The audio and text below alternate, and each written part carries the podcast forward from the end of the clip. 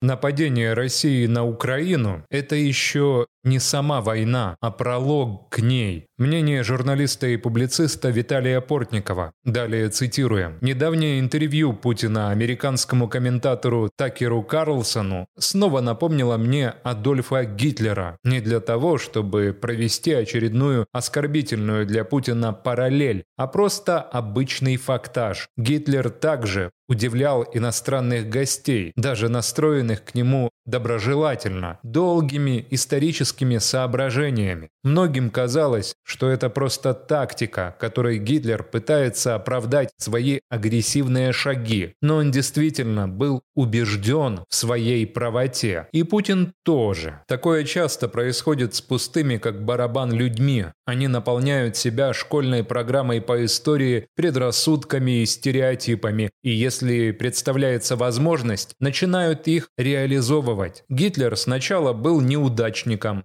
это правда, но ему удалось стать частью, а впоследствии и лидером движения, идеология которого резонировала с мыслями оскорбленного поражением в Первой мировой войне германского народа. Ему удалось использовать этот образ, слабость политической элиты и ее страх, впрочем, вполне понятный, перед коммунистами, на фоне которых Гитлер казался меньшим злом. Конечно, немцы не очень хотели новой большой войны, но были не прочь отомстить, если это будет быстро и безопасно. Путин тоже вначале был неудачником. Это правда. В отличие от Гитлера, никакое движение он не возглавлял, просто был избран гарантом сохранения денег чиновничьей олигархической комарильи, установившей контроль над Россией в 90-е годы и не желавшей избавляться от своих денег в случае внезапной смерти Ельцина. Но именно здесь, в президентском кабинете, оказалось, что его целиком мещанские совковые взгляды соответствуют картине мира с сложившейся в душе оскорбленного поражением в холодной войне и потерей Советского Союза русского народа. Путину удалось использовать эту обиду, слабость российской элиты и ее страх, впрочем, вполне понятный перед коммунистами и прочими привидениями из прошлого в политике, по сравнению с которыми Путин почему-то казался меньшим злом. Конечно, россияне не очень хотели большой войны, но если можно относительно безболезненно вернуть себе Советский Союз и роль мирового государства, так почему бы и нет? Так Путин и стал Гитлером. Может, даже по неволе. Чекисты всегда увлекались национал-социализмом и его практиками гораздо больше, чем коммунизмом. Только советским партапаратчикам об этом не рассказывали. Но ведь дело не только в Путине. Правда? Мы видим, как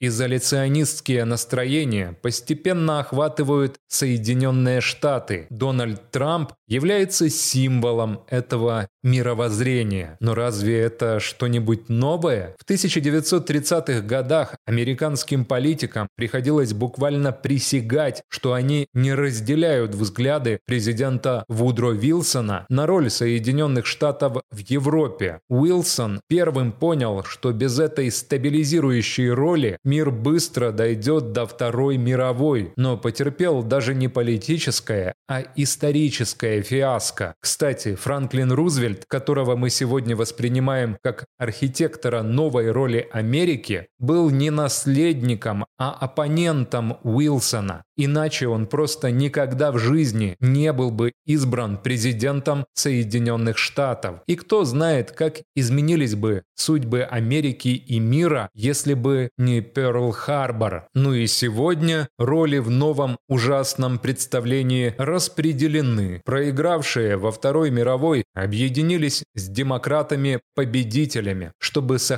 мир, стабильность и правила. А победители-автократы пытаются под подорвать мир, стабильность и подменить международное право правом силы. Такова на самом деле страшная цена победы во Второй мировой войне, когда ты объединяешься со злом, чтобы победить другое зло, даже от безысходности. Где гарантии того, что зло через некоторое время не вернется? У истории нет таких гарантий. Начнется ли новый спектакль, пока неизвестно. Ружье ядерного оружия все еще висит на стене нашего театра смерти, и никому не хочется им воспользоваться, хотя первые судорожные шаги в его направлении уже сделаны. Главное, что мы должны понять, что нападение России на Украину – это еще не сама война, а пролог к ней. Такое же давление Германии на Чехословакию, только на этот раз Запад сказал «нет», но опять без своего собственного участия. А настоящая война, большая война, свидетелями и участниками которой мы все еще можем стать, начнется при столкновении больших сил. Конечно, я мог бы воспользоваться историей Второй мировой, где Россия в роли Германии Гитлера пытается